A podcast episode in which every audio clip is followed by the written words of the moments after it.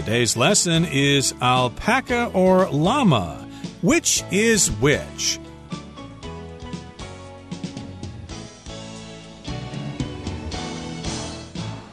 Hi, everybody. My name is Roger. And my name is Helen. And today we're going to South America to talk about some iconic animals from that continent. We've got the alpaca and the llama. And I have seen a llama once. The farmer next to my house in my hometown had one in his pasture there. So I got to see one up close. But uh, there are some differences between these animals, which we're going to discuss today. Yes, it's one of those questions that we may have asked ourselves, but then we never bother to find out the answer. And indeed, there are many animals in the world that are very similar to one another, and sometimes we get confused, like crocodiles and alligators, which is which? What's the distinguishing feature of a crocodile, and what do alligators look like specifically? So it's a good idea to get these animals straight. Indeed, or what's the difference between a grasshopper, and a locust. Those are topics for another day, but today we're going to talk about how to tell the difference between an alpaca and a llama. So let's get to it. Let's listen to the first part of our lesson, and then we'll be right back. Alpaca or llama, which is which? We've seen images of alpacas and llamas, but how many of us are able to distinguish one from the other? While they have some qualities in common, the two animals actually differ in many ways.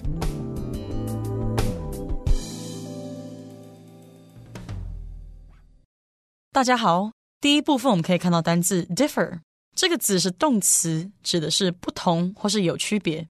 例如，The cakes look the same, but they differ as one contains nuts。这些蛋糕看起来一样，但它们是不同的，因为一个含有坚果。或者 my parents differ in how they view teenage relationships. 我父母看待青少年恋情的意见不同。另外，补充这个字的形容词 different，d i f f e r e n t different，意思是不同的或是不一样的。像是 Dustin painted his room in three different colors。Dustin 把他的房间漆成三种不同的颜色。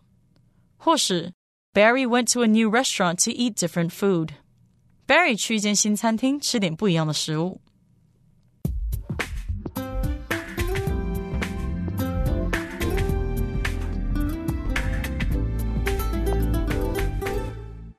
So we've seen images of alpacas and llamas, but how many of us are able to distinguish one from the other?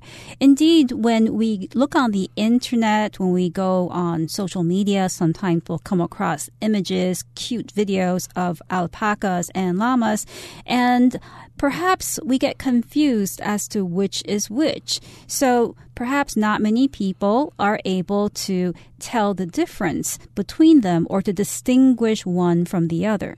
Exactly. So to distinguish here just means to be able to identify what is one thing and what is another, to tell the difference between those two animals in this particular case. And here our structure is to distinguish one from another. You could also say to distinguish between them. For example, my neighbor has twin girls. One is Mary, one is Lisa, but I cannot distinguish between them. I can't tell which one is which. Yep. Now, while they have some qualities in common, the two animals actually differ in many ways.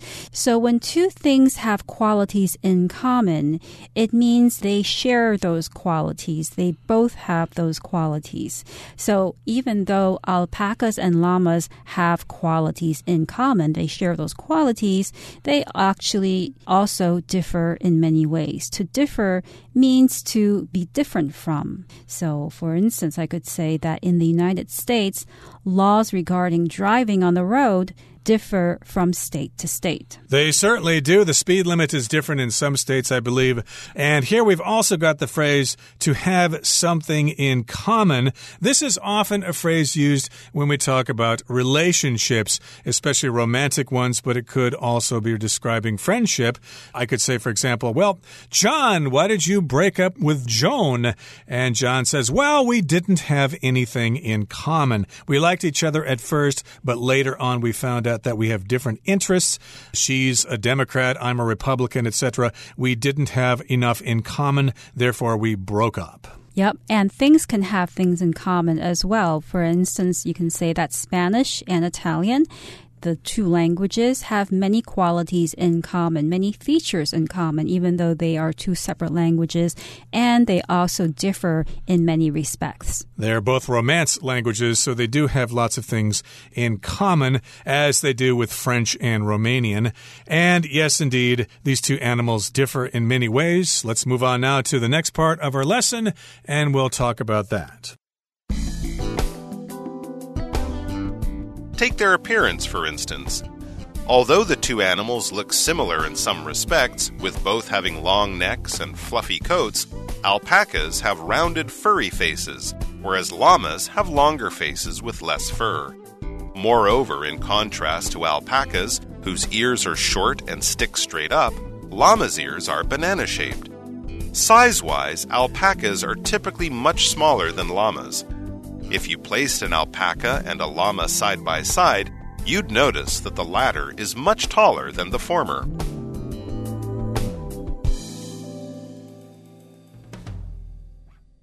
第二部分我们看到形容词 fluffy，它的意思是蓬松的、松软的，也可以是毛茸茸的。举例来说，The pastry was topped with a spoonful of fluffy whipped cream。那到糕点上放了一匙蓬松的发泡鲜奶油。 又或者说，Bella has a cute fluffy rabbit doll。Bella 有一只可爱且毛茸茸的兔子玩偶。接着我们看到单字 contrast，这个字是名词，指的是对比或是差异。例如，Karen says that the contrast between the two colors will make the room look bigger。Karen 说，这两种颜色的对比会让房间看起来比较大。或是，There is a sharp contrast between the director's early movies and his more recent work。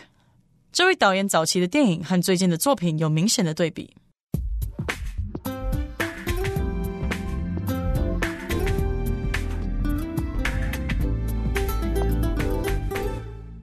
So, talking about the differences and similarities between alpacas and llamas, let's first look at their appearance. It says here, take their appearance, for instance. So, when you say take something, you're saying use that thing as an example. So let's look at their appearance. For example, although the two animals look similar in some respects, with both having long necks and fluffy coats, alpacas have rounded furry faces, whereas llamas have longer faces with less fur. So that's how they're different. They're similar because they have long necks and they have fluffy coats.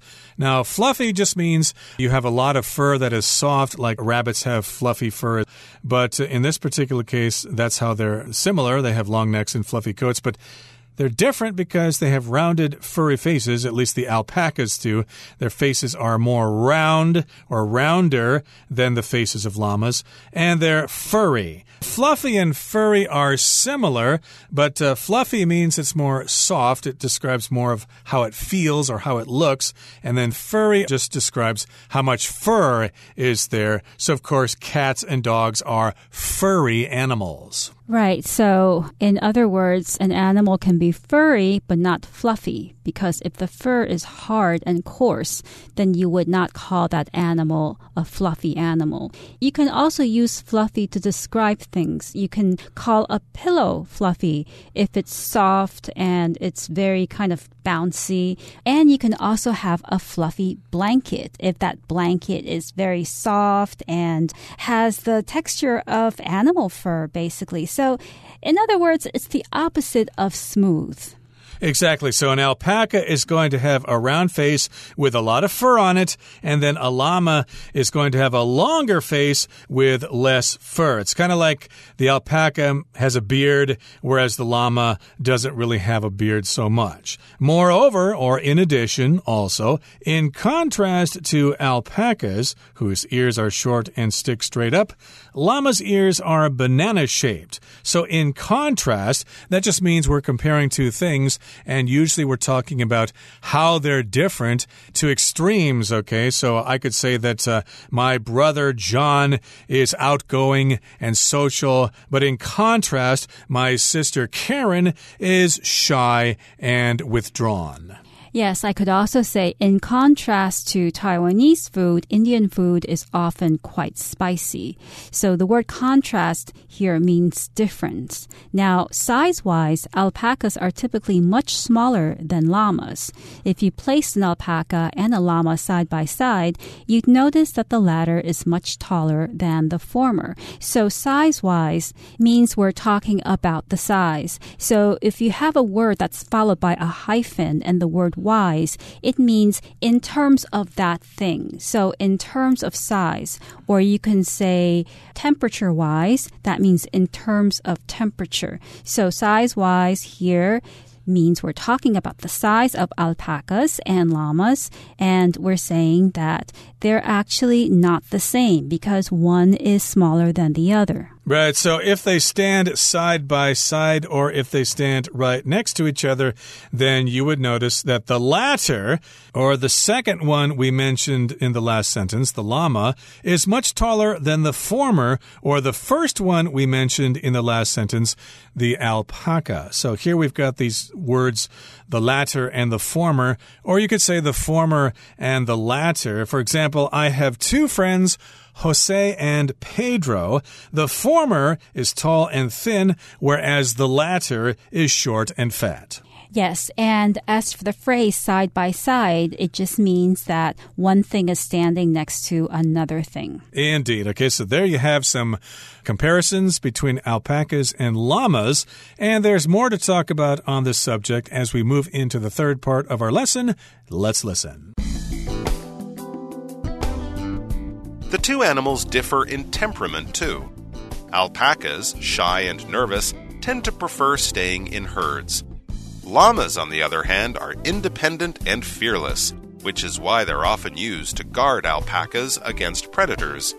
Finally, alpacas have been bred for thousands of years in South America, which is likewise the case with llamas. However, while alpacas were bred for their soft fur, llamas were raised for transporting goods as well as for their meat. In their individual ways, both of these animals have made significant contributions to traditional life on the continent.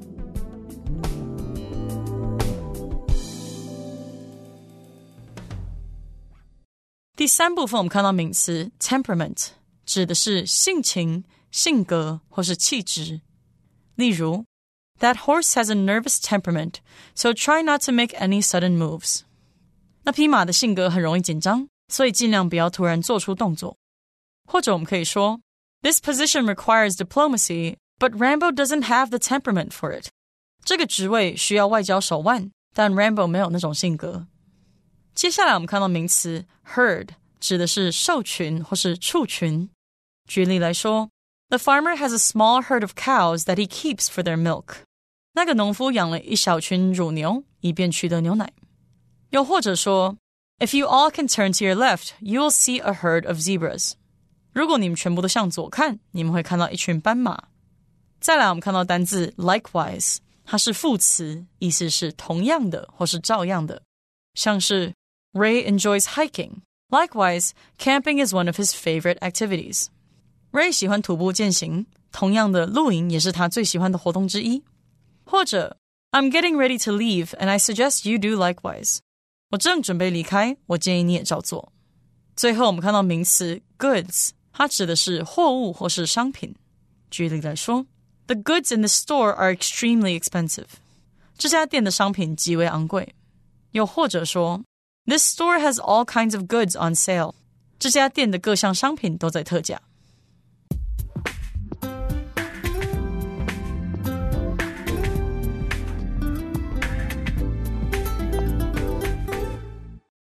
So before we talked about the appearance of llamas and alpacas, now we're going to talk about their character.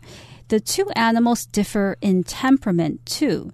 So when we talk about character, we can also use the word temperament. Temperament is basically the character of a person, what they tend to do, what they enjoy doing, or how they think, how they act. I could say, for instance, if a person enjoys painting and creating things, then that person has a very artistic temperament, has a tendency to do artistic things. Now, here we're talking about the temperament of these two animals, and we will find out that these two animals actually are very different in character or in temperament. Indeed, temperament does refer to the personality of an animal or a person, but when I see this word temperament, I always think of it in terms of whether the person or the animal gets angry easily or not. So sometimes, of course, based on this word temperament, we can say that somebody has a bad temper, they get angry easily, or we could say someone has a mild temperament,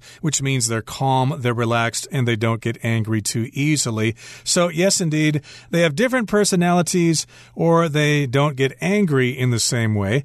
Alpacas, shy and nervous, tend to prefer staying in herds Llamas, on the other hand, are independent and fearless, which is why they're often used to guard alpacas against predators. So that's how they differ in temperament or personality. Alpacas are shy and nervous. So as a result of that, they tend to prefer staying in herds. A herd is a large group of animals, and this is kind of true of people. Sometimes people just prefer to be with a lot of people instead of being by themselves. It's it's just more fun with a lot of people and you feel safer that way. Well, llamas, on the other hand, in contrast, are independent and fearless. They don't want to hang out with the herd so much. They go off on their own like a lone wolf and they're fearless. They're not scared of things. And for that reason, they're often used to guard alpacas against predators. So if you have both animals, you have some alpacas and you have some llamas, and you're afraid that some wild animal animals like a wolf or something is going to attack and kill them. Well, the llamas can protect the alpacas from those nasty wolves. So the word herd refers to a large group of animals of the same kind. Now, elephants like to stay in herds, so do sheep. They stay in herds as well. And you also have animals who tend to prefer being alone, like tigers and mainly predators. Predators tend to prefer being on their own. So a predator is an animal that kills and eats other animals, whereas herd animals are often animals that eat grass. They're vegetarian animals. Indeed, they're herbivores, and uh, predators are carnivores. So, of course, the predators want to attack those alpacas and those llamas and get a nice, tasty meal. Now, finally, alpacas have been bred for thousands of years in South America, which is likewise the case with llamas. Okay, so that's similar here. That's how they're similar. Alpacas and llamas have been bred for thousands of years in South America. Okay, so people have been raising them. And of course, here we've got bred, which is the past participle of the verb to breed, which means animals get together and have babies. They reproduce. And generally, if they have been bred, that means they've been bred by human beings. They've been raised by humans.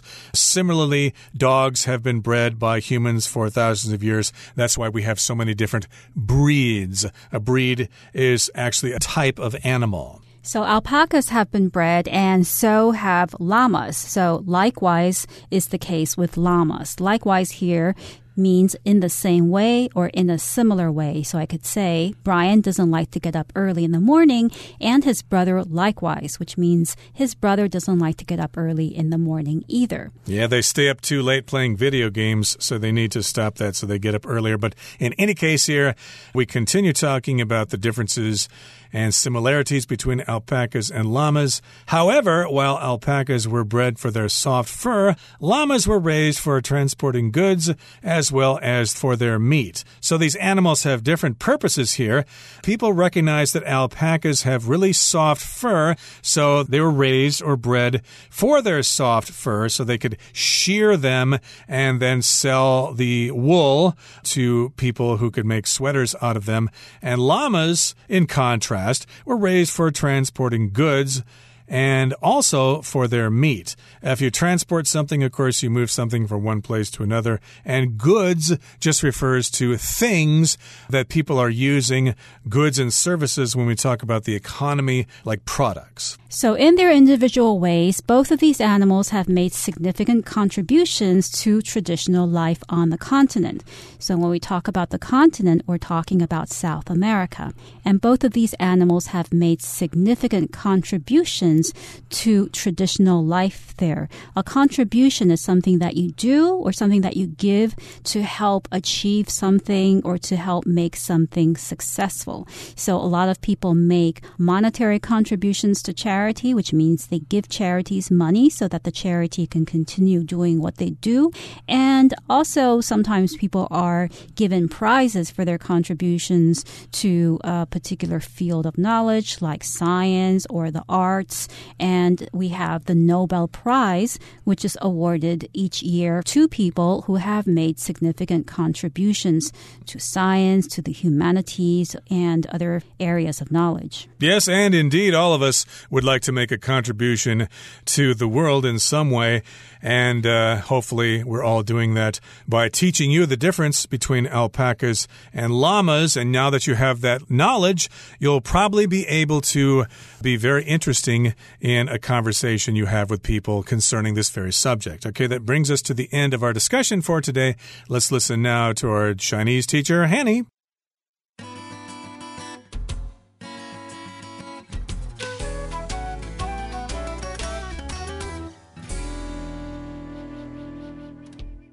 各位同学，大家好，我是 Hanny。我们来看今天的文法重点。课文第三部分比较了羊驼和骆马的性情。羊驼害羞而且容易紧张，往往比较喜欢待在羊驼群中。那课文接着就写到说，Llamas on the other hand are independent and fearless, which is why they're often used to guard alpacas against predators. 另一方面，骆马独立而且大胆，这就是为什么它们常被用来保卫羊驼不受掠食者侵害。那这边有三个重点，第一个是 guard somebody or something against 点点点，这是表达说保护某人或某事物不受点点点伤害。那其实我们可以用 guard against something 去表达防范、防止某事物，像是 a healthy diet and regular exercise can help guard against obesity。 健康饮食和规律运动有助于防止肥胖。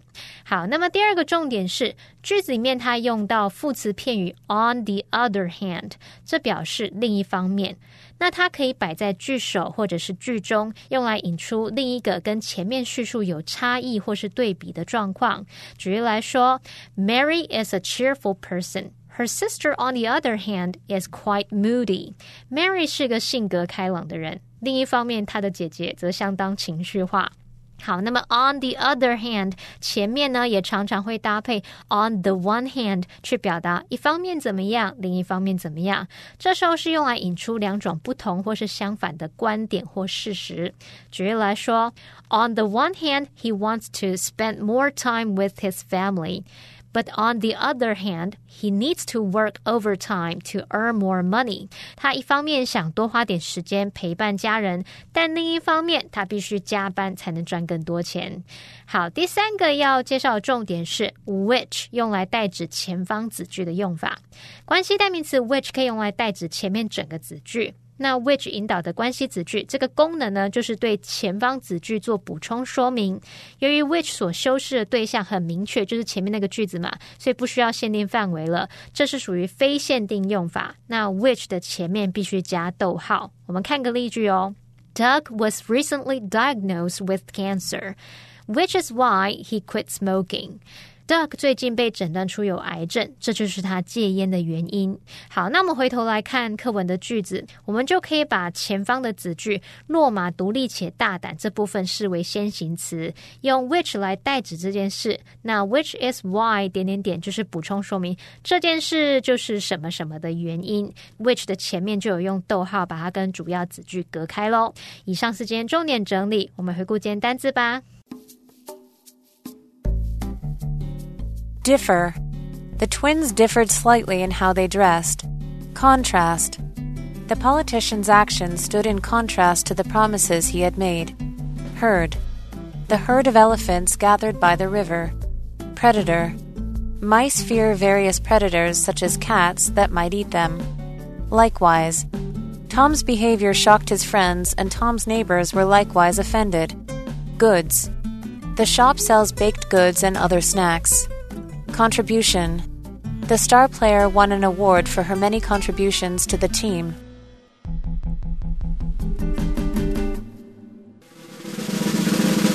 Discussion starter starts now. Here's our discussion starter. The question is Would you rather take care of an alpaca or a llama and why? I think I would rather take care of a llama since they seem to be more useful. They can be used to look after alpacas and they are also independent, which is better for me because I don't want to have to look after those animals every day and spend a lot of time on them. Well, that seems very reasonable, Helen, but I would rather take care of an alpaca because of their soft fur or their soft wool because I'm kind of a large person and it's very difficult to find sweaters in my size, especially for the cold winter that's coming up here. So if I were to raise my own alpaca, alpaca, I could take the wool and use it to make sweaters for myself. Well, everyone, today's article has come to an end, and I sure hope you enjoyed reading along with us. I am Roger. I'm Helen. See, See you, next time. time.